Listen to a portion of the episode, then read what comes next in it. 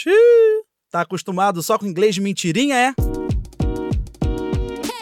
Agora com a Cambly você pode conhecer o inglês de verdade e o melhor, de uma maneira boa e eficiente.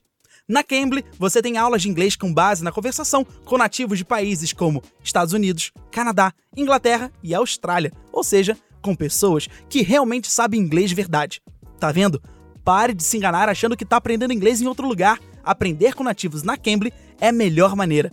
É bom para você se sentir mais seguro no seu emprego, estar mais apta para novas vagas, para você viajar, enfim, o inglês, quando é de verdade, abre as portas para você. Sonhe mais alto e realize. Pratique conversação em inglês, siga um curso e se prepare para uma vida muito melhor com a Cambly. Entre agora no site e conheça os planos para sua vida melhorar com inglês de verdade. Ah, olha só a aula que eu fiz. Recipes. Recipe. Ah, you got you got a bilingual there. Yeah. Mr. Bilingual. yeah, I have a friend here. Okay, they teach you the recipes, um, and then you try the recipes, so you enjoy eating. Ah, That is okay. it. All right, all right. So, what's your favorite kind of food? Like, Pasta. If you had to pasta, so Pasta. you're an Italian lover. I love, I'm Alright. Thailand lover. Ouviram como é fácil, legal e divertido? Dá pra conversar sobre vários assuntos, trocar informações e até conhecer melhor as culturas locais. Acesse agora e se inscreva www.cambly.com. Ah, Cambly se escreve assim, ó. C A M B L Y. Cambly. E olha, pela primeira vez, o Cambly está dando desconto no plano mensal. Isso nunca aconteceu antes. E essa é sua melhor oportunidade de experimentar o Cambly antes de se comprometer com um plano maior. É só usar o código Sobretudo Mês. Sobretudo Mês sem o acento circunflexo. Para você ganhar uma aula grátis e também aproveitar o desconto. Tem plano a partir de 99 reais. Mas corre, que o desconto só vale até o fim desse mês. O link tá aqui na descrição do episódio. Se prepare para uma vida melhor com a Cambly.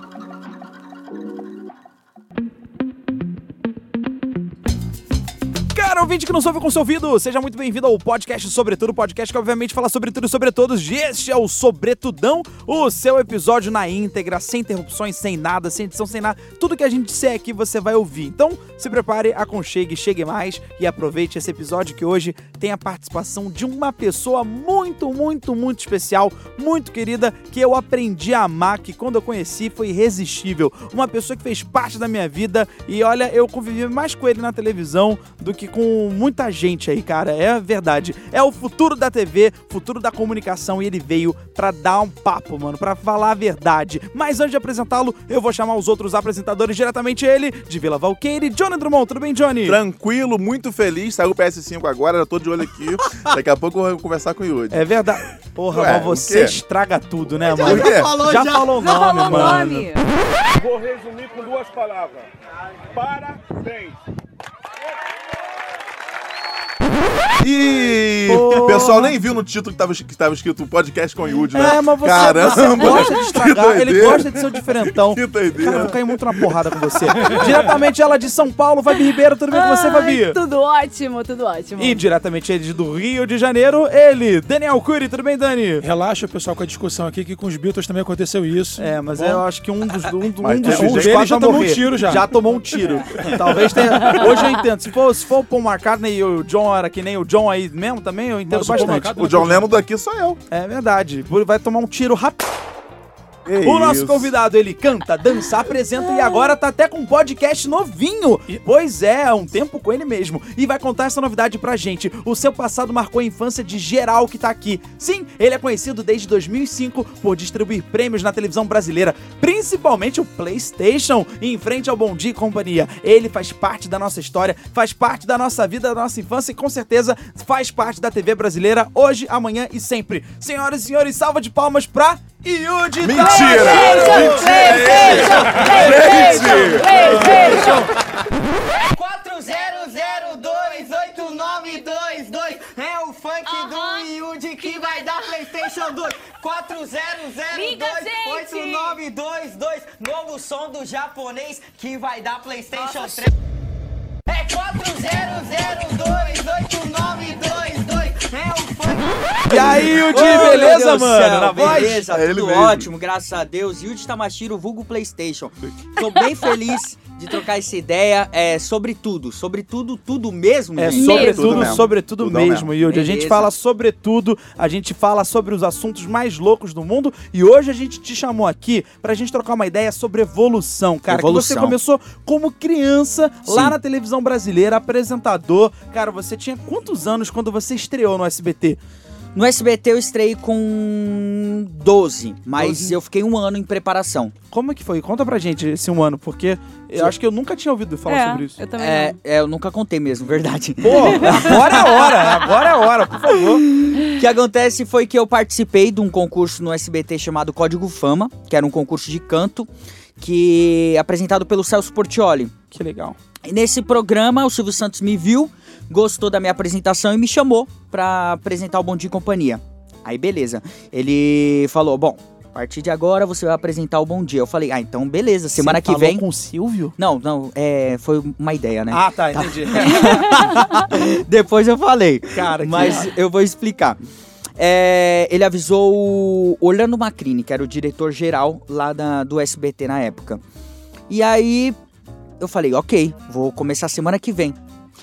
Mas não. Aí eles chegaram e falaram: Ó, semana que vem você precisa vir aqui ter uma reunião com a gente. A gente vai explicar tudinho o que, que vai acontecer e tudo mais. Beleza. Eu fui. Chegando lá, o Orlando pegou uma fita e me entregou essa fita. Aí ele falou assim: só vai, estuda e volta semana que vem. Aí eu falei, tá bom. Quando eu cheguei em casa, coloquei a fita. Era fita na época, né, mano? fita cassete. Nossa, fita cassete, mano. Aí eu coloquei a fita, tinha a Cauê e Jéssica. Não Que é- conheço. Cauê e Jéssica, eles apresentavam um Bom Dia e Companhia, eles contavam várias histórias, faziam... Eu lembro, A lembro. Cauê e Jéssica veio depois da Jaqueline Petkovic. Ah, né? lembro, Sabe? lembro, lembro, sim, sim. Aí eu estudando e tal, eu falei, nossa, semana que vem já vou começar a apresentar. Aí voltei semana que vem, chego lá, ele, o Orlando falou assim: você estudou a fita? Eu falei, estudei. Tá bom, agora pega esse roteiro. Bum. E volto semana que vem. Fui, estudei o roteiro e voltei na outra semana. Você estudou o roteiro? Estudei. Tá, agora pega outra fita. Pum. Que Voltei isso? pra casa. É o mestre estudei. Miyagi do SBT? Só que detalhe, só que detalhe, eu morava na Baixada Santista. Sim. E da Baixada até São Paulo, na época não tinha imigrante, só tinha Anchieta. Então era, meu, era bem cansativo a gente subir. E na época não tinha nem carro direito pra, pra gente subir, porque meu pai tinha um Uno e não subia a serra. Então tinha que pegar carro empre- emprestado, era mó confusão. E nessa época a gente não tava ganhando ainda. Ainda. Então, f- na verdade, foi um grande investimento. E essa ida e volta, ida e volta, ida e volta, a gente chegava na praça de alimentação, era tipo meio-dia. E eu ia ser atendido pra reunião sete horas da noite. Então eu ficava a tarde inteira esperando e ansioso pra saber, e aí, será que agora vai, não vai? E eu fiquei um ano nesse desespero, um ano nessa ansiedade. Depois de um ano, aí o Silvio chamou e falou assim, ó, a partir de agora vocês vão apresentar o Bom Dia e Companhia. Eu falei, nossa, estouramos, arregaço, meu. Vou ser famoso, vou, vou- meu, você é louco, vou catar várias minas, ganhar dinheiro, vou, nossa, vai ser lindo. Demais. Aí o o Silvio Santos virou e falou assim: tá bom, a partir de tal dia vocês vão ter que apresentar um programa e vocês vão contar histórias da. histórias do baú. Que na época ele vendia umas histórias, você comprava o carnê e aí tinha. Príncipe e o Mendigo. E aí eu tinha que decorar várias histórias, tipo, mais seis histórias com as palavras certinhas que estavam ali naquela, naquele caderninho, chegava e gravava. Só que detalhe, o Silvio Santos deu a orientação pro Orlando Macrini que ele queria que a gente decorasse. Não podia ter TP. Quando Caraca, chegamos que no estúdio, chegamos no estúdio, começamos a apresentar, aí tava quase no finalzinho da história, eu errei uma fala. Aí o Orlando falou assim: tá bom, vamos ter que voltar. Volta do início do programa. Nossa. Aí foi quando eu entendi que o Silvio não queria que o programa fosse editado. Então era do começo ao fim, sem edição. Nossa senhora. Meu, e ficamos, tipo assim, dois anos desse jeito. Só decorando história, decorando, decorando, decorando, decorando. Depois desses dois anos. E toda semana o Silvio chamava a gente no camarim e perguntei, aí, como é que tá e tal. Tá, tão Aí tão nessa tratando- hora era o ele- Silvio é, mesmo. Ele Sim, próprio. sim, ele, ele acompanhou essa evolução de perto pra ver como é que tava indo esse processo. Uhum. E, e o que aconteceu foi que depois desses dois anos, eu já tava, mano, muito bravo, porque ficar decorando várias histórias e aquele, aquele negócio ne- cansativo. E a televisão antigamente não tinha toda a delicadeza que tem hoje dos diretores, não tinha delicadeza de entender, não, a gente não pode trabalhar dessa forma porque o psicológico daquele artista vai ficar abalado. Não. Se eu errasse uma fala lá no final, pô, Yudi, pelo amor de Deus, a gente não aguenta mais, você vai errar de novo. Meu, vai ter que voltar tudo. É responsabilidade sua. Nossa e eu com, Senhora. mano, 12 anos, eu falava, nossa, eu sou um merda, mano. Tadinho, eu tô cara. errando tudo, mano. Chile Cara. tempo, metade da minha idade, tá já louco. tava sapateando, sambando. Sério entendeu? que era assim? Sim, era assim. Mas hoje eu entendo, mano, que a forma que, que eu fui criado e a forma que direcionaram a minha carreira me fez eu estar mais pronto pra todas as dificuldades, Sim, sabe? com certeza, Tipo, foi em qualquer estúdio que eu entro, se eu ouço alguém falando mal do, do meu trabalho ou algum diretor falando que ah, eu tô sendo irresponsável, não tô fazendo um bom trabalho, eu sei quem eu sou e, e o que eu Sim. estudei pra chegar ali e, e, e tô dando o meu melhor, entende? As coisas externas não abalam o, o processo que tá dentro de mim, sabe? E aí, depois desses dois anos, o Silvio chama a gente no camarim e fala: Vocês é, conseguem decorar? Texto?" Eu falei, Silvio, já fazem dois anos que a gente só faz isso. decora e fala, decora e fala, decora e fala. Eu vou fazer prova na escola, é, eu, o pessoal depois, os professores me chamam pra falar que eu tinha colado. Porque todas as, as escritas que estavam no, no livro, eu Igualzinho. botava igualzinho Caraca, na sim. prova. Então parecia que eu tava colando, entende? Aí ele falou: ok, então decorar vocês já estão decorando. Tá, agora, a partir de agora, a partir de amanhã, o programa mudou. Vocês vão aprender a improvisar. Meu Deus do céu. Caramba. A partir de amanhã. Pô, foi uma aula maneira pra caraca, né? É. Sinistra, mas Fera, maneira. mano. Aí ele chegou e falou assim: a partir de amanhã, vocês vão apresentar um programa que vai ser ao vivo. Vocês vão aprender a se comunicar com, com as crianças. E ali vocês vão ter improviso. Vocês vão ter seis, seis minutos de arte em cada entrada. E vai ser das 7 horas da manhã até 3 horas da tarde. Então vocês vão Caraca. ter esse tempo pra aprender a improvisar, empre- pra aprender a lidar com ao vivo, pra aprender várias coisas. Falei, tá bom. Aí, quando eu comecei, foi meio, meio difícil e tal, mas depois que pegamos o jeito, Aí aí foi. E aí ele até lembrou. Esses dias eu lembrei ele falando: é, o que faz a gente evoluir não é fazer várias coisas diferentes ao mesmo tempo. É a gente fazer a mesma coisa, só que de uma forma diferente Sim. sabe? E assim, 10 anos vendendo PlayStation e 10 anos tendo que criar coisas diferentes pra aquele PlayStation, isso é difícil, mano. Nossa, Porque demais. pra você prender é, a audiência falando do mesmo produto, dos mesmos desenhos, da mesma forma, é porque, mano, você tem que usar muito a sua criatividade. Não, não existe outro Chaves, tá ligado? Que é. sempre as mesmas piadas, as mesmas coisas. Sim. Não, as coisas mudam. Só muda a abordagem. Exato. E, e foi uma experiência muito louca. No começo, eu, eu confesso que isso mexeu com a minha cabeça. Eu ficava, meu, por que isso? É trabalho escravo esse negócio. Ai, que não... Mas hoje eu vejo que foi uma preparação. E, e eu me sinto muito feliz de ter sido preparado pelo Silvio, pelo Orlando também. O Orlando McKinney já se foi, mas, meu, eu devo muito àquele homem. Assim como vários diretores que passaram ali por pelo Bom Dia e Companhia, né? Deixa eu fazer uma pergunta. É, você, foi- eu acho que você é o garoto propaganda do PlayStation no Brasil, né? Não tem, não tem outro.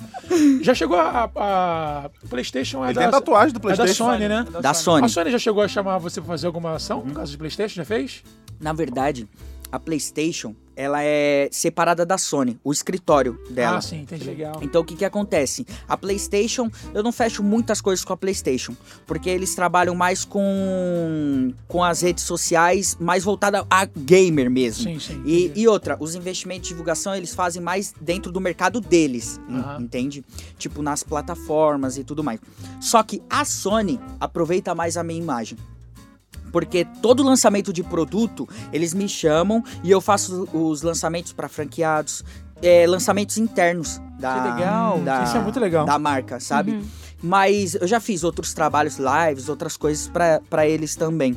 Mas eu acho que é, eu agora preparei um projeto muito legal que que vai ser. Tem o Bom Dia e Companhia e agora vai ter o Boa Noite e Companhia, tá ligado? Que demais. É. Bacana, hein? Caraca, Eu- isso é exclusivo, hein? É exclusivo, vai, Vai, ter. o- sortear Xbox agora pra galera. Eu não posso dividir muito ainda. O... Não, fica Porque eu tô, tô estruturando essa ideia. Mas, meu, eu tô muito feliz, assim, de botar várias ideias em prática. E, e é isso. Eu fico muito. Antigamente, pra mim era muito complicado. Digo mais na adolescência, né? Sair na rua, geral ficar PlayStation, aê, não sei o quê. Porque na adolescência você quer ser homem, tá ligado? Você Sim, quer, é, tipo, da é, sim. outra. E, mano, era difícil pra mim. Tipo, eu chegar na balada sendo, ah, eu sou o rei da balada e a balada inteira. PlayStation, PlayStation. eu chegar numa mina e falar, e aí, tudo bem? Ah, você é o PlayStation. Ah, pô, mano, já quebra as pernas, tá ligado?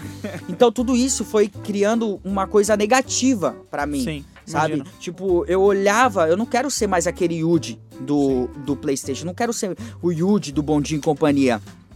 Só que depois que, que eu cheguei no, numa fase que eu entendi, não, eu nunca mais, eu não vou conseguir tirar a infância das pessoas. Eu nunca Sim. mais vou deixar de ser o Yu de PlayStation. Porque isso ficou registrado. E, uma, e a infância é algo que não tem como é, tirar esse registro da cabeça das pessoas. É, é impossível.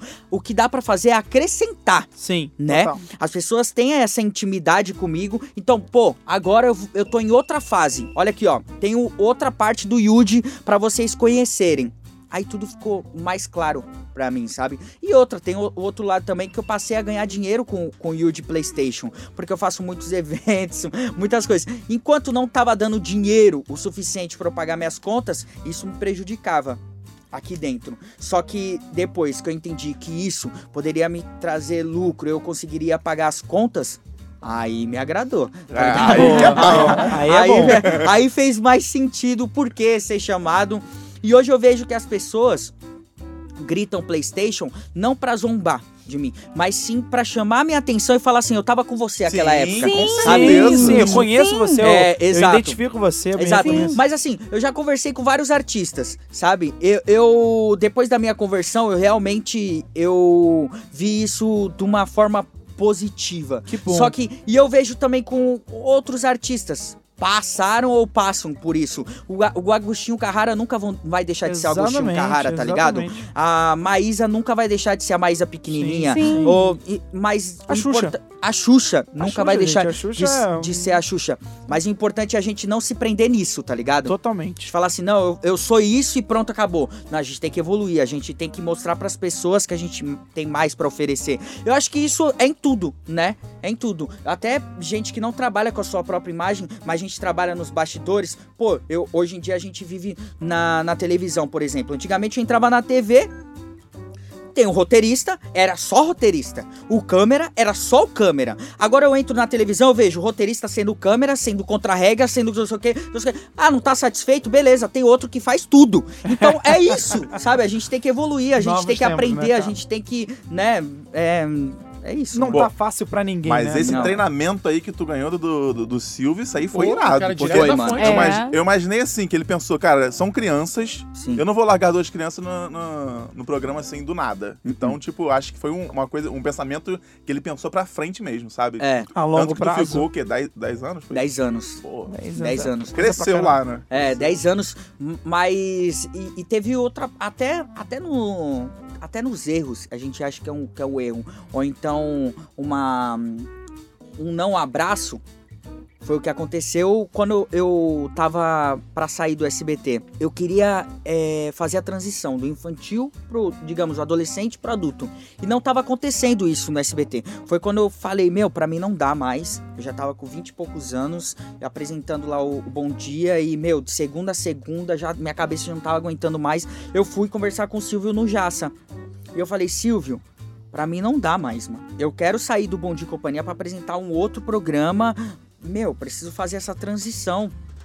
Aí o Silvio virou e falou assim, Yudi, é, é que agora tá muito difícil mesmo. Porque você tem cara de moleque ainda. Você não tem família, você não tem filho, você não tem nada. E você ainda me dá lucro no Volta Bom Dia. aqui com o filhinho, a gente conversa, tá aí? É, mas, mas é, eu tinha, meu, 20 anos. E tipo assim, eu não tenho como ter. Ah, agora hoje eu, eu, eu, eu dava audiência. Mas eu não tinha a credibilidade de chegar Aí- e falar assim: olha o Honda, o Honda não sei o que pra sua família e. Eu não tinha essa. A imagem não tava com a transição. Não tava, não tava, não, não dava, não dava. A audiência dava, só que o as marcas não vinham, sabe? Tanto que ele fez o teste, eu fiquei três, em três temporadas apresentando, cantando no SBT. A audiência foi melhor do que da Hebe, porque esse programa entrou bem no horário da Hebe. A audiência foi melhor do que a da Hebe, só que a Hebe tinha Mercedes. Tinha marcas pesadas que, que conseguiam manter o programa no ar. Só que no horário a gente dava audiência, mas não tinha marca apoiando o projeto. Foi quando ele falou assim: Você é muito novo. A, a gente acredita em você. Na- A, gente tá falando isso. Só que, infelizmente, você tem que continuar no Bom Dia e Companhia porque tá dando lucro ali. E quando você for mais velho. Mas, Silvio, eu já tenho muito tempo de, de, de estrada. Mas aqui. cadê a barba? Eu Na- tô na- vendo na- barba. Exato. Eu falei, então, Silvio, eu vou sair, mano. Eu vou sair, eu vou encerrar meu contrato, mas eu te agradeço pela oportunidade. Aí ele falou assim: você comprou seu carro, comprou sua casa, você conseguiu fazer seu pé de meia. Eu falei, Ai, que "Gra- gracinha." graças Pô, ao que Senhor foda, e a Deus. É. Aí ele, ele falou assim: só que, ó, escuta o que eu tô falando. Você tá decidido disso. Aí eu falei, tô, Silvio, eu tenho que fazer essa, essa transição. Ele, só que agora.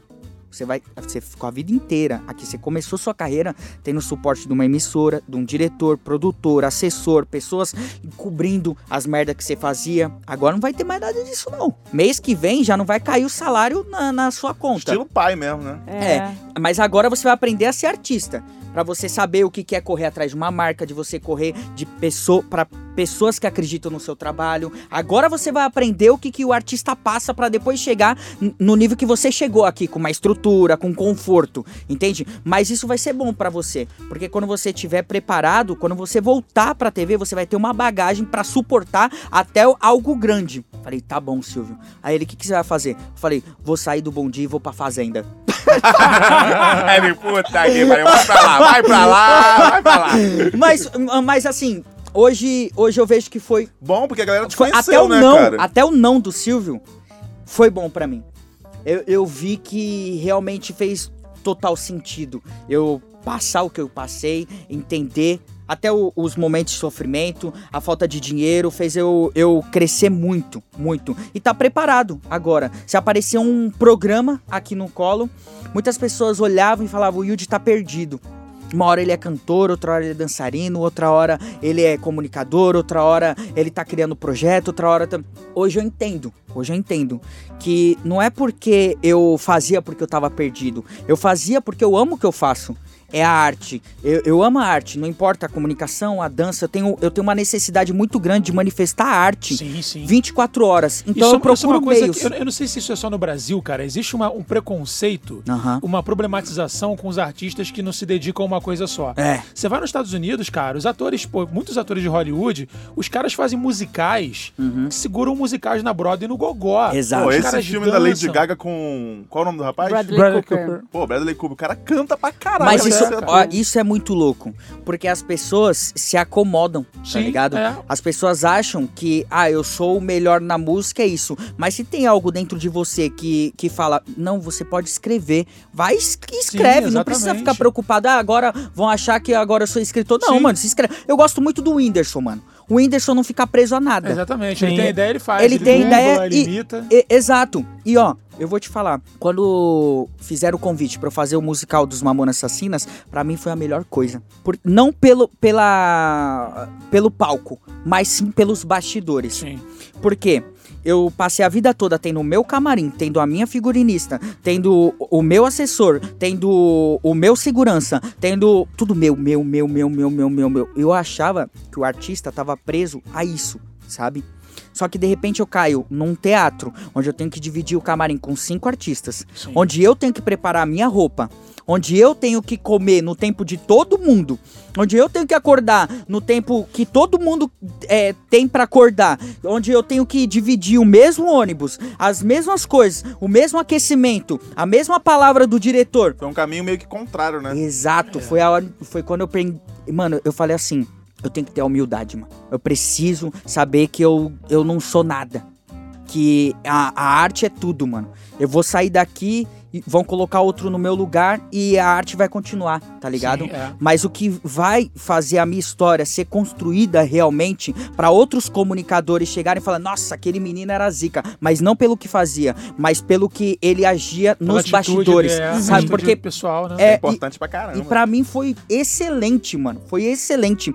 Porque foi uma quebra, uma quebra de, de parede na minha cabeça. Porque hoje me coloco em qualquer camarim eu falo, ok, não tem um camarim melhor, beleza, eu vou ficar aqui. Ah, não sei- o importante é a comunicação que a gente tem no camarim. Sim, sim. Me incomodo muito se eu entro num camarim, aí tá uma pessoa que só fala besteira dentro do camarim, aí me incomoda. Mas não pelo que tem no camarim, que estão me oferecendo, sabe? Isso fez total sentido pra minha vida. E é isso, cada coisa que eu fiz, cada parte que, que eu passei. Cantei sertanejo, foi ótimo, porque eu apresentando o programa lá no, na Rede TV, todos os sertanejos que apareciam lá, eu tinha história e eu tinha intimidade. Não é verdade, Lucas?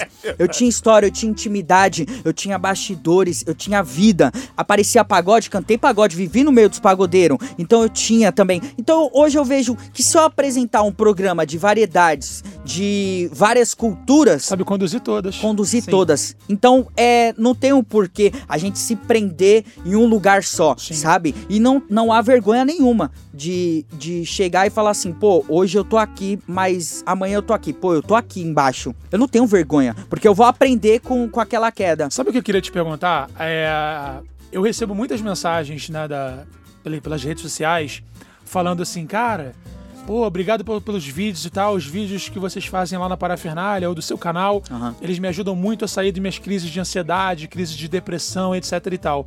A gente não tem muita ideia de que a, depressão é um problema que ela aparece para qualquer pessoa de qualquer idade, de qualquer classe social e etc e tal. Aham. Eu queria que você, não sei se aconteceu contigo, pelo que você presenciou no. no, no- caramba! No Bom showbiz. Dia Companhia? né? Ah, o, tá. o- o que você viveu no showbiz. Como é que você pode dizer, tipo assim, que, como é que funciona uma crise de depressão ou uma crise existencial pra quem é um artista em ascensão ou que já ascendeu?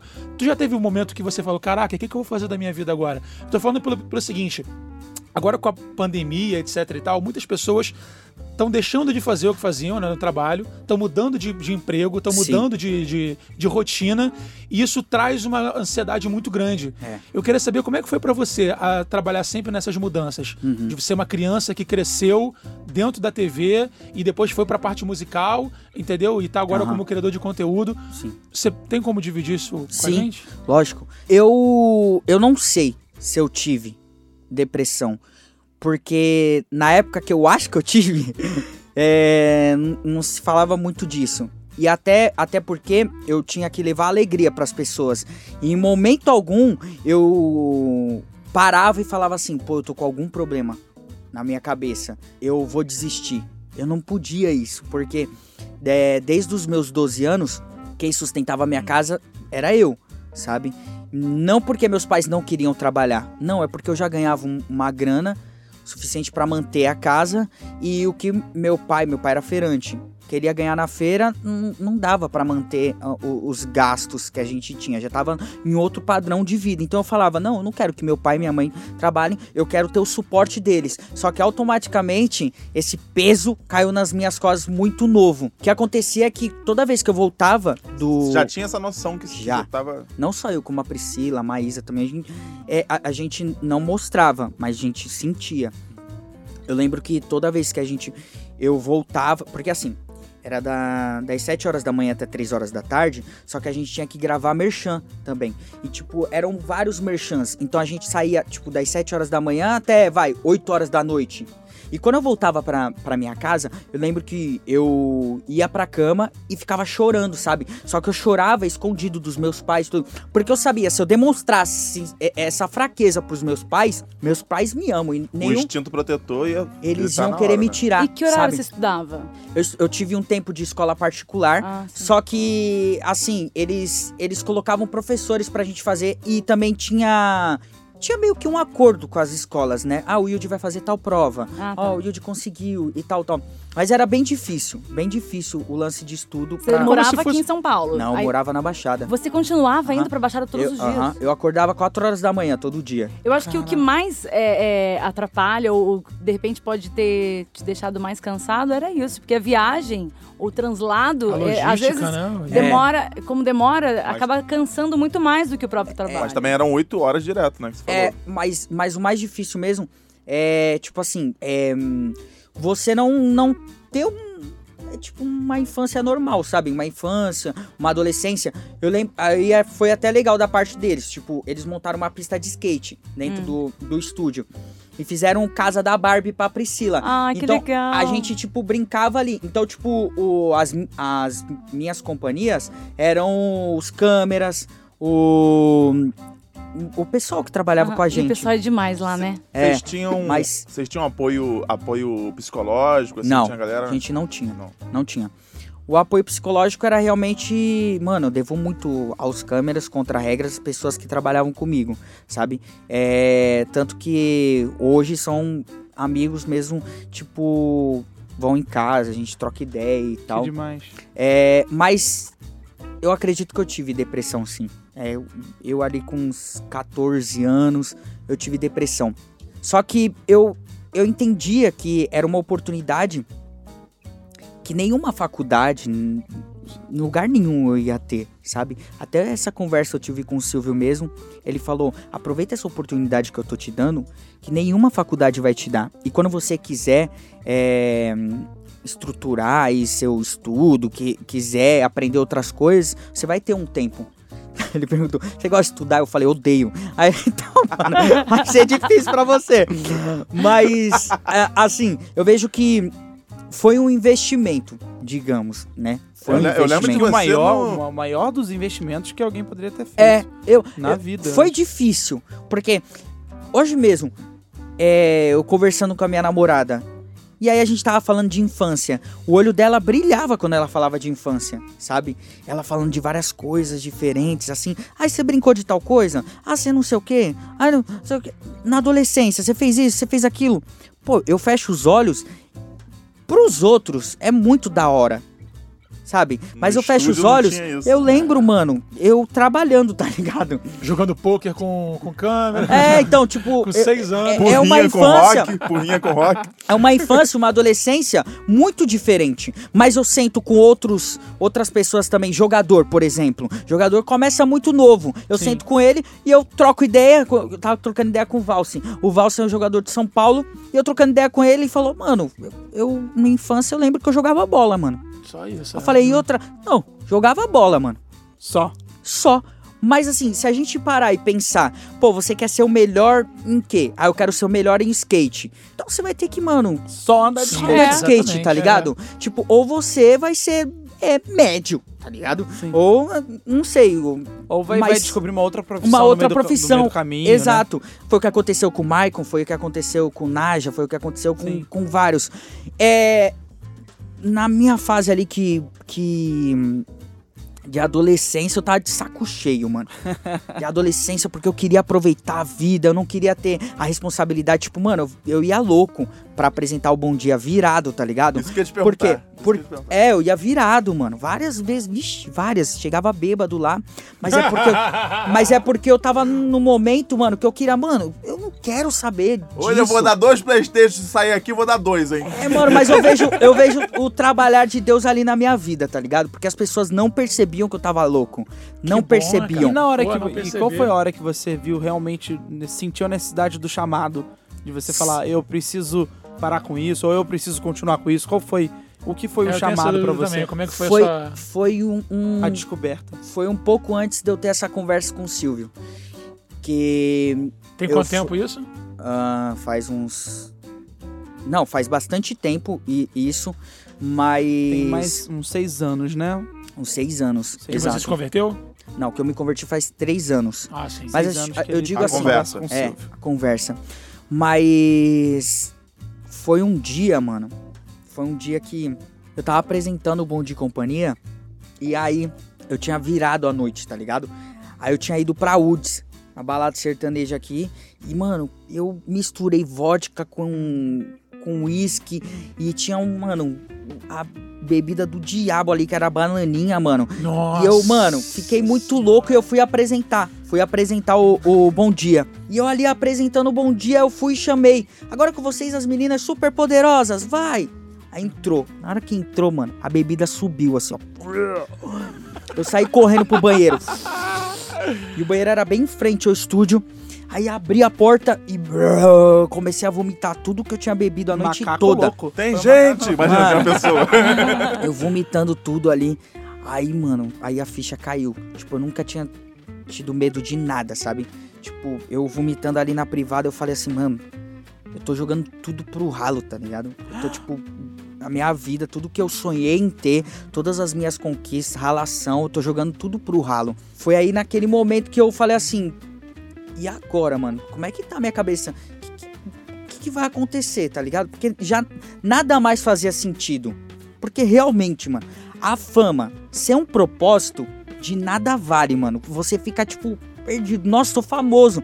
As pessoas vêm falar com você, ah, eu gosto muito de você, mas gosta por quê? Não, eu gosto por causa do Playstation, mas o Playstation não, não edifica a vida de ninguém, mano. Não, não, não leva a vida pra ninguém, tipo... Eu já tô de saco cheio de tudo isso, tá ligado? E outra, não é legal você ser o legal o tempo todo, tá ligado? Ou ser o engraçado o tempo todo. Eu tenho certeza que o Tiro Lipa chega uma hora e fala assim, mano, eu quero, eu quero passar uma informação séria pras pessoas, tá ligado? Eu quero. É, é- é- é- tem. tem a, a vida são feitas de ondas, né? E foi aquele momento que eu falei assim, mano, o que que tá acontecendo com a minha vida, mano? Pedi a demissão pro, do SBT. E aí foi indo, foi indo, foi indo, até que no dia é, várias coisas aconteceram nesse meio do caminho. E aí eu caí na noite. Nessa que eu caí na noite, eu comecei a fazer show. Que aí, mano, virei alternativo, tá ligado? Eu falei, mano, eu amo a arte. O que vai me salvar é a arte. Eu vou cantar na noite. Aí comecei a cantar nos bares aqui, mano, na Vila Fazer Madalena. Velho, Mano, não, é, mano, eu fiquei nessa vibe de fazer pulseira de couro. de blequeira, tá ligado? Eu fiquei tipo, mano, é isso que eu vou fazer. Aí, só que acontecia, tudo que eu ganhava ali na noite, eu rá, bebia tudo na noite mesmo. E o dinheiro que, eu, que tava na conta foi só indo embora, embora, embora, embora, embora. Foram tipo assim, anos só gastando. E meus pais avisando, uma hora a casa vai cair. Não, mãe, mas essa é a minha vida e tal. Uma hora a casa vai cair. Até o dia que, pum, passei o cartão, o cartão não cantou, mano. Aí, pé, pé, eu falei, não é possível, mano. Tá louco, o cartão tem que cantar. Peguei, liguei pra minha irmã. Falei, Yumi, tá acontecendo um negócio aqui, ó. Tô aqui num, num, num restaurante, cartão não tá passando. O que aconteceu? Eu- aí a minha irmã, eu avisei, mano. Esquece. Acabou. Secou. Caraca, foi tipo filme então, né? Você é. louco, mano. Eu gastei, eu gastava na balada 60 mil. Que isso, cara? Que isso? Caraca. Meu Deus, Mas eu assim- gastei 60 mil na O rei do camarote inteira. verdadeiro. Não, eu já, eu já tava na balada com o rei. Uma vez eu tava na balada do rei, rei do camarote. O rei do camarote tava nesse daqui e tava eu e mais dois amigos falando, vamos pegar mais que ele. Fazendo um duelo. Meu Caralho, Deus. duelo com o rei do camarote. Mano, de verdade mesmo. Foi na Barum. Mano, e aí eu. Meu Deus do céu, não cantou? Como assim, mano? Não cantou? Tem que cantar. Não é possível. E tal. E, meu, multa. Eu, loucaço, na marginal, eu falava pros meus amigos, eu gosto de fazer book, um álbum, e só os flash Sabe- radar. Sabia que ia ganhar multa, mas tava Mano, mas eu tava numa fase muito perdida. Como o dinheiro também veio muito rápido pra minha vida, você não sabe o valor. Você não, não, não tem noção das Ah, você coisas. Não, não Sabe? aprendeu. E não é por algo assim, tipo, ah, eu sou melhor que todo mundo. Não, que você realmente não sabe o que, que Teve é uma aquilo. oportunidade realmente diferente de todo mundo, né? Exato, exato. Mas, E não Yudi, você vendo a história do seu pai, de luta, também trabalhando, eles não conversavam com você a respeito Conversavam. disso? Só que quando você tem muito problema na sua cabeça, muita. Você consegue muitas coisas através do. Você acredita que através do seu braço você acha que é o suficiente pra você se manter pro resto da vida. Entendi. E você acha que você é superior aos outros. Porque eu conquistei. Foi através do meu trabalho. Entende? E com Então detalhe, eu tenho e o com direito detalhe de gastar. Exato, eu tava num momento muito perdido da minha E um vida. detalhe que era criança, né, cara? Não era, uma, não era um adulto que tem a É, vida sim. e, e um Exato. monte de coisa, era uma Eu- eu, tava muito perdido, mano. Tava perdido demais, demais, de verdade mesmo. E aquele dia que o cartão não cantou, eu falei assim: opa, é. Uma hora pode azedar mesmo. E azedou, tá ligado? E como é que, que, que você e aí fez foi, pra- eu falei assim, não, e agora eu vou ter que, mano, fazer muito mais show. Foi aí que quando eu, eu caí, conheci o mundo do circo. Aí eu comecei a pegar as viagens lá pro Nordeste e fazer circo, mano. Aí eu fazia três sessões, sexta, sábado e domingo. Três no- na sexta, três no sábado, três no domingo. Aquele todo queimando, mano. Aí eu, caramba, meu, E, ó, desculpa, tempo perguntar, atrás você, fa- você fazia o que no circo? cantava. Mas, mano, um tempo atrás... De... É, não, mano. Mas é tipo isso mesmo, mano. Você tá, você cai lá no, mano. Eu conheci a cidade. Você acha que não conhece, que não existe o fim do mundo? Não tem na música.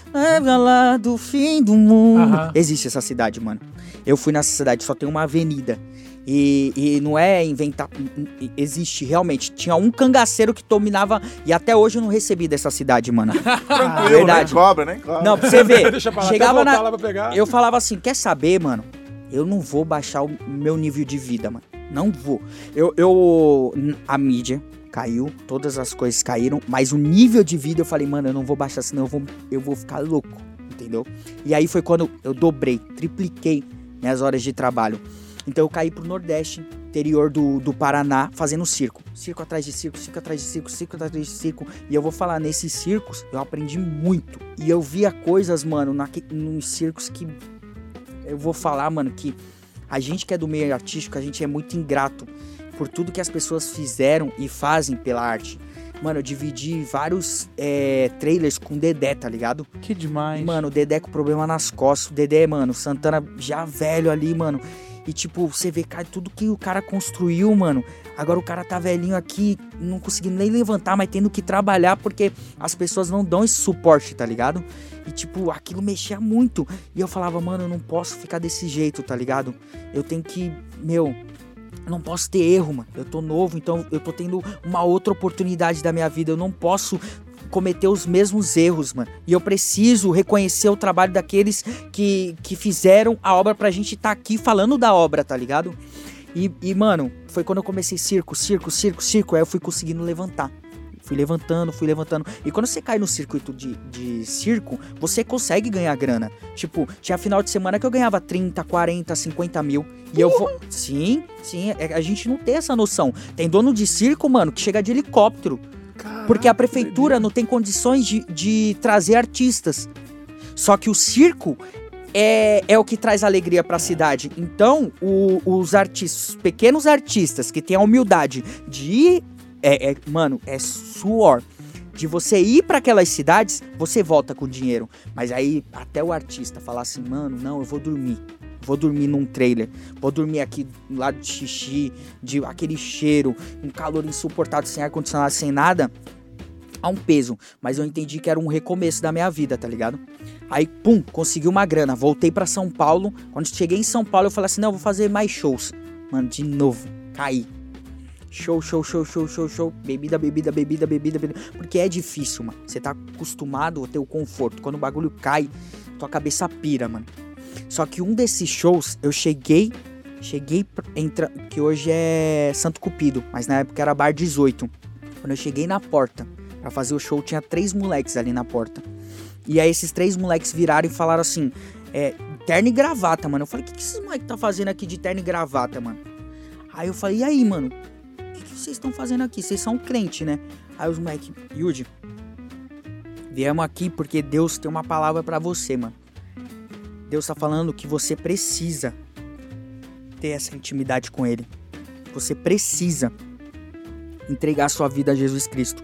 Porque senão vai ser tarde, Yuri. Vai ser tarde. Não vai dar pra você. Eu falei, mano. Do nada, seguinte, do nada. Três moleque, mano. Faz o seguinte, entra aí, ó. Eu tô atrasado pra fazer o show. Eu vou, vou cantar. No final do show eu venho trocar ideia com vocês. Aí os moleques, beleza. Moleques ficaram lá no fundo. Só que no meio do show eu fazia é, shot tequila, tá ligado? E, mano, eu. Pra, pra, pra, pra, Os, pra, pra, pra, pra. os, os varãozinhos assim, ó. Tapando. Foi, mano. Foi. E aí, mano, eu bebendo, eu fiquei, mano, fiquei loucão. Acabou o show, fui falar com os moleque. Aí os moleque, Yudi. Eu falei, mano, também amo vocês, mano. Já falei- chegou aceitando Cristo já eu falei, hora. eu também amo vocês, mano. Eu amo a Deus. E é isso, e pronto. Hoje tá aqui uma Bíblia. Deus abençoe. Peguei a Bíblia e joguei no carro.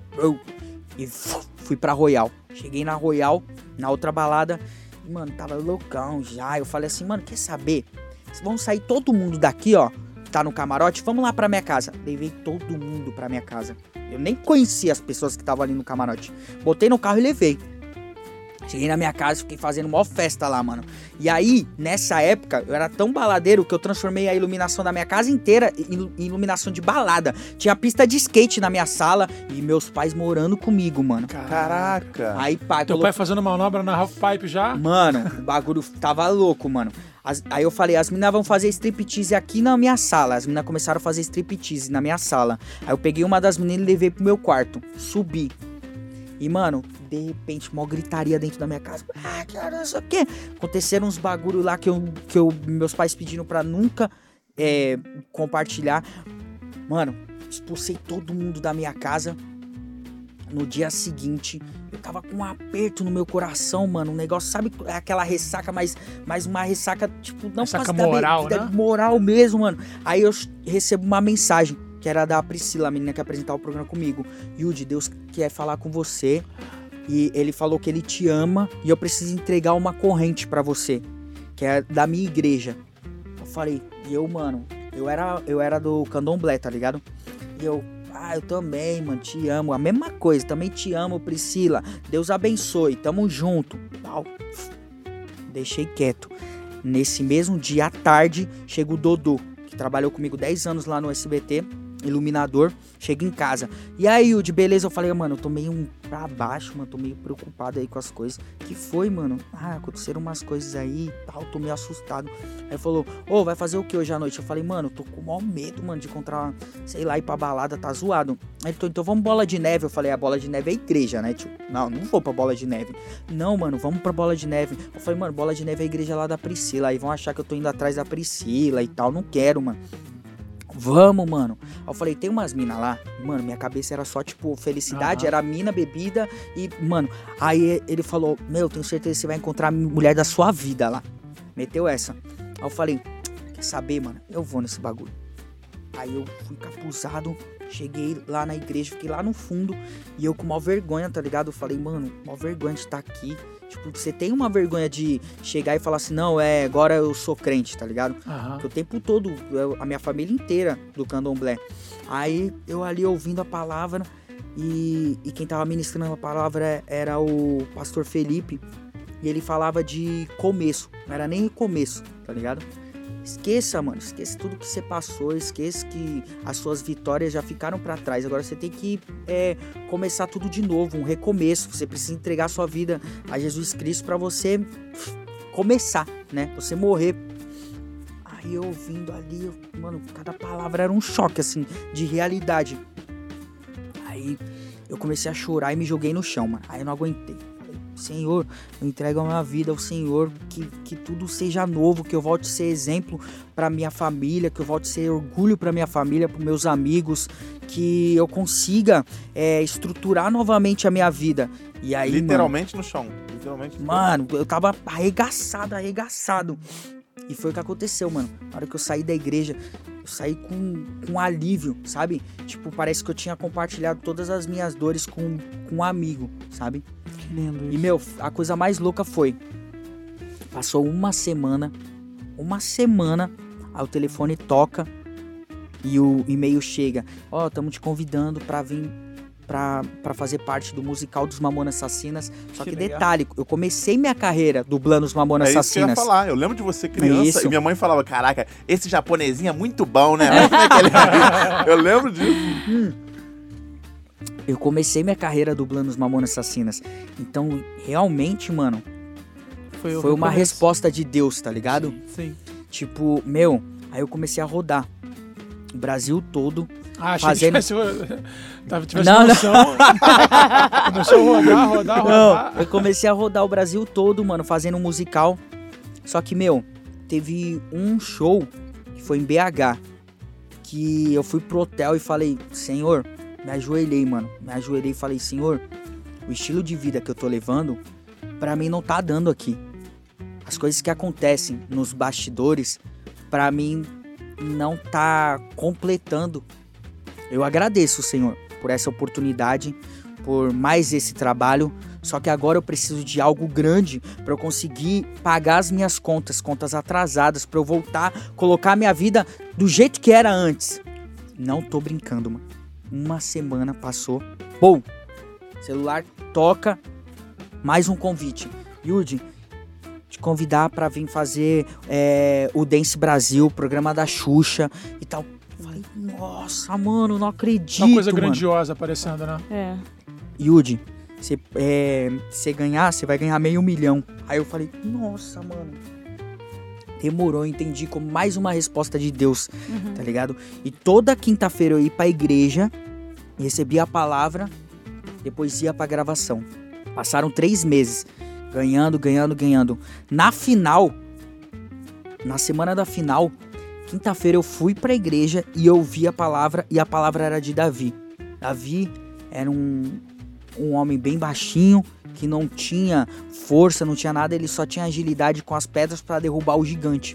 E aí eu ouvi essa palavra, mano. Quando eu fui pro, pro, pra final do Dance, lá nos bastidores, eu me ajoelhei lá nos. Nossa, me ajoelhei e falei, Senhor, eu entendi a sua palavra. Eu me coloco como Davi aqui nesse estúdio. É, eu não tenho pedras, mas o Senhor colocou a dança, o Senhor colocou esse dom lá na Baixada Santista dentro de mim, porque eu aprendi a dançar numa ONG que, que tirava a molecada da rua para conhecer a cultura do hip hop. E foi lá que eu aprendi a dançar.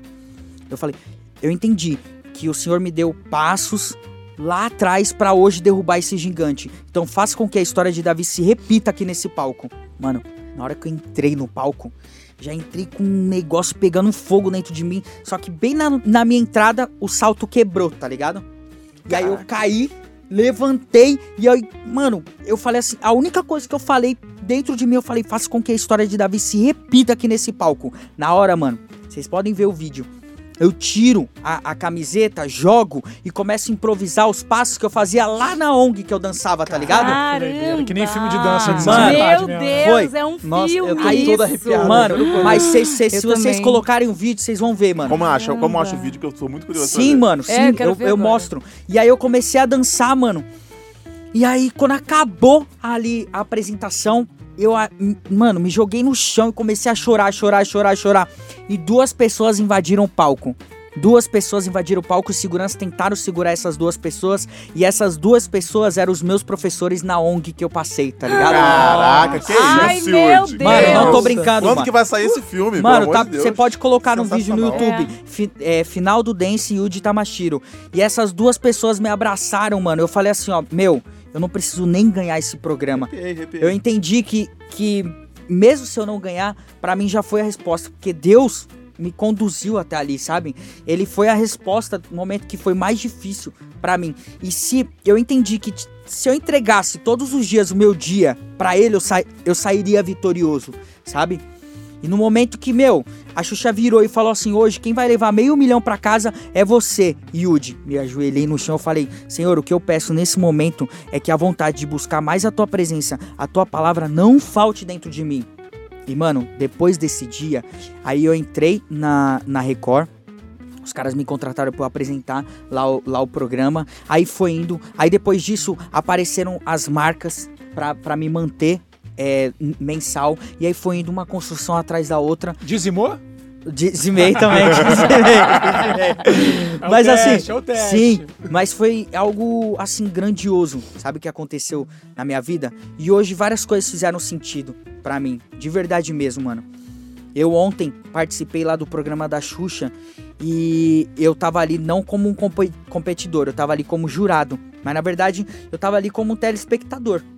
Sabe? Eu olhava pro lado assim, eu via grandes artistas que fizeram histórias, mano, na minha infância, na minha adolescência, na minha construção de artista. Do meu lado tava o Salgadinho, tá ligado? Caraca. E, mano, o Salgadinho, quantos anos de carreira?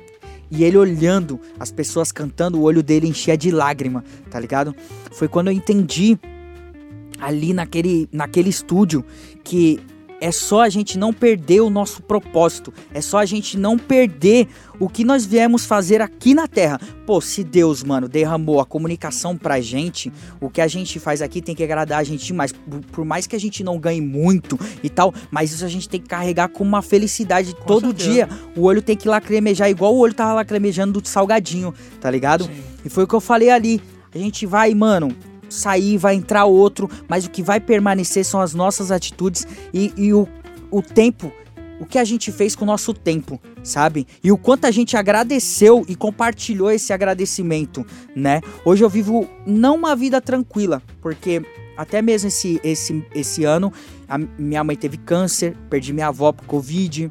é, já saí, entrei diversos empregos, mas eu tenho a certeza, tenho a certeza, porque eu creio que tá ali na palavra, que a vitória já tá dada, sabe? E se não aconteceu agora, mano, pode ter certeza que Deus tá te preparando para algo melhor e maior, sabe? Hoje eu vivo com isso dentro de mim. E, e até tirou aquela ganância, sabe? Pô, eu tô num projeto aqui, pô, não tô ganhando muito, ai, que não sei o que, que vai acontecer. Não, mano, ok, não tô ganhando, não tá dando para pagar as contas, então eu vou sair. E eu vou abraçar outro projeto. Mas aquele sentimento ruim que eu tinha dentro de mim morreu, porque o que me faz vivo é realmente o Espírito Santo, mano. Mano, eu tô gravando as mensagens pro Um Tempo com o Yudi, que é o meu podcast. Cada letra, cada tempo que eu tenho ali escrevendo é um tempo comigo mesmo, sabe? Porque hum, são mensagens que todo dia eu tenho que repetir pra mim mesmo. Eu todo dia tenho que acordar falando realmente. Pô, tem uma, uma mensagem que eu fiz lá que falava: é, eu tava muito acostumado a rece receber boa tarde, bom dia, boa noite das pessoas. Depois que eu saí do Bom Dia e Companhia, eu, nem eu não recebia mais mensagens. E nem as pessoas perguntando pra mim o porquê eu não tava dando mais bom dia no Bom Dia e Companhia, tá ligado? As pessoas não se importavam mais comigo. E isso, mano, isso pras pessoas pode não chocar tanto pra aquele que nunca recebeu. Sim, é, exatamente. Mas pra quem recebia e tava acostumado, falta demais. Só que no momento que eu entendi, pô, eu não dependo da aprovação, eu não dependo da, da atitude dos outros homens. Eu dependo da aprovação de Deus que vive dentro de mim, que o Espírito Santo que me conduz. Então, se eu todos os dias entregar minha vida pra Deus, falando assim, Senhor, eu peço que o Senhor me dê mais forças, me dê mais paciência, me blinde, principalmente de toda inveja, né, mano? Toda inveja, toda coisa ruim que queira me colocar pra baixo e que o Senhor faça ser mais leve. Eu te agradeço, Senhor. Eu entrego tudo nas tuas mãos e vamos pra batalha. Vamos pra batalha, porque eu sei que eu sou um guerreiro, tá ligado? O Senhor me preparou como um soldado. Então eu vou batalha. Mano, tudo faz sentido, tá ligado? Sensacional. a minha vida espiritual sempre foi muito forte. No candomblé, eu tive respostas. Tive, não só pra mim, como pra minha família inteira. Quando eu era do candomblé, é, o, a primeira vez que eu fui no centro, que minha mãe me colocou, eu parei na roda do, do candomblé. Todo mundo parou e o pai de santo virou: Ó, essa criança, ela vai fazer muito sucesso e ela vai, ser, vai ter a comunicação muito forte com as crianças Caraca, com as demais. crianças. Isso minha mãe guardou. Depois de anos, eu passo a apresentar um programa, um programa infantil, sabe? E Brasil durante inteiro. todos esses anos, eu olhava e recebia aquilo e eu falava: "Não, aquele pai de santo me deu a resposta, então é nele que eu tenho que servir".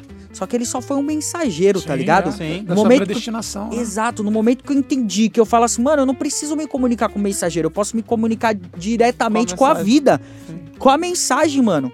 Aí tudo fez sentido, É sensacional, Yudi. tudo fez sentido, porque aí eu, eu falo assim, eu, eu não deixo de acreditar no candomblé, nas outras religiões, mas se eu tenho um contato direto com o Silvio Santos, pra que eu vou falar com o produtor? tá ligado? Yudi. É verdade. Infelizmente a gente vai ter que ir encerrando o nosso papo por aqui. Ah, Mas Que foi, mas foi irado. história. Foi maravilhoso. Você já contou Yudi. essa história em algum outro programa? Mano, assim, é. detalhadamente não. Porra. Yudi, eu já Obrigado, tinha Yudi. ouvido algumas histórias, né? Você contando, mas assim, eu fiquei realmente Muito impressionada e interessante, tocada. Eu Parabéns. chorei, eu chorei aqui. É, É uma trajetória de vida que dá muito, dá muito orgulho de é, coração. muito orgulho mesmo. E eu acho que não existe nenhuma história linda que não, que não haja Sofrimento descidas e subidas. Exato, processo, mano. né? Nenhuma. Não tem. Nem- a história que vai progredindo, ela não, pra, no meu ver, ela não me ensina. Ela não me ensina. A história É. que começa aqui no ponto zero e chega no 10. Você tava no zero, foi pro 100, aí depois foi pra menos 50, Sim. aí depois foi pra 25, aí depois foi 26, 27, 28, aí depois 100 de novo, e aí depois menos. Então, essas histórias é que realmente ensinam a gente. E você, eu te digo isso com toda a certeza do universo, você nasceu pra comunicação. Igualmente, Você mano. é a comunicação. Do fundo do meu coração, a gente tem poucos homens da comunicação que marcaram a vida da gente desde crianças. Temos o Bozo, na, na história da TV aberta, temos o O Bozo. Bozo também foi muito Xuxa, louco, né, mano? Bozo, o Bozo É. é muito louco. Ele tem história, marca tem história homens, também. é, Ah, figuras homens. masculinas. É, não temos tem o tanto, Bozo né? e o Yuji. É. Você E patati patatá, né, e patati É, patatá. patatá Só que o patati patatá, infelizmente, a gente não tem reconhecimento facial. Seja um sabe? franqueado, Patati. Então você, de fato, você marcou na sua vida e o melhor, você marca até hoje e sempre marcará. De verdade. meu Sabe o que é o melhor que eu sa... Porque eu sei que você tem 26 anos, 27, e tem uma, uma trajetória Uma imensa. de É. vida. Também, mano. Ainda tem muito pra vir. Tem game show, tem seu Amém. próprio. Quem sabe uma própria emissora, Yudi. Ô, meu Quem Deus. sabe uma própria emissora. Yudi, uma coisa eu posso te dar certeza. Sim. Você tá na frente do que o seu ídolo. Porque Sim. o Silvio com 26 É. não tinha feito o que você fez. É então verdade. ele foi um anjo. De fato, ele foi um anjo na tua Foi. vida. Foi muito, mano. E isso é muito Continua legal, sendo. porque você reconhece, você leva isso. Yudi, só, sua vida só vai melhorar cada dia que passa. Pode ter Amém, certeza mano. absoluta. Amém. E os problemas que envolvam dinheiro, é, namorados e tal, tal, tal, isso aí, isso aí é supérfluo, isso aí é, é não é nada. Porque a sua vida só melhora encontrando Deus, encontrando propósito, Sim. encontrando cada vez mais pessoas que te Amém. amem. Amém, isso é que mano. acontece, mano. E, mano, não tem coisa melhor do que a gente dividir um tempo com pessoas que têm as mesmas histórias também, tá é ligado? verdade, verdade. Tipo assim, cada, cada coisa que eu vou escutando de outros artistas, eu me vejo também. Tipo, Capela, eu tenho várias histórias com Capela, tenho várias histórias com o Lucas, tenho va- Sim. agora tem história com vocês também. Não tem coisa melhor. Sabe que coisa que eu quero me ver daqui um, um tempo, mano? Tipo. Sabe aquele, aqueles tiozão, tá ligado? Barrigudo, que senta assim na, na mesa de jantar e fica. Pô, naquele tempo eu fazia Ah, o o isso. Lucas já faz Aquele- isso, já. Eu já faço, eu já quero. É o Mano, meu sonho de vida, não é, Lucas? todo mundo se reunir. Os filhos aqui, comendo, pá, mano. As crianças Eu brincando. não me vejo, tipo, uns tiozão, tipo Jet Li, assim, pá, tá ligado? Eu me vejo, mano, aqueles tiozão. É isso aí, é isso aí. Todo mundo. Falando nisso, me dá o WhatsApp do Silvio aí rapidinho. Yudi, do fundo do nosso coração, muito obrigado, de verdade. Eu vou só Muito pedir o legal. recadinho final dos apresentadores. Johnny, seu recadinho final, querido. Ah, cara, queria ter uma pista de skate na minha sala também. Fabi Ribeiro, seu recadinho final. Arrancou aqui lágrimas. Daniel Obrigado. Clube. Muito legal, cara. Pô, foi um imenso prazer conhecer você, ouvir tua história, ouvir da teu, hora, teu renascimento. Da hora. E aí, espero que a gente consiga nos unir cada vez mais aí pra Amém. trocar Amém. ideias. Seu Tamo recadinho junto. final é muito obrigado, Yudi. Você é a prova viva de que pode existir uma pessoa perfeita. Oh, que isso, É, mano. porque- perfeito? Sabe por que é perfeito? Vamos deixar pelado pra gente analisar o chat. Não, não, não. O perfeito pra mim é quem tem defeito. A pessoa é perfeita com seus defeitos. Olha. Também é prova disso. viva de que Deus é maravilhoso. Exatamente. Todo, Nossa. é aquela frase, né? Deus é bom todos os dias, todos os dias Deus é bom. bom, como de costume, um beijo, um queijo e até o próximo episódio. Valeu, pessoal. Tchau, tchau.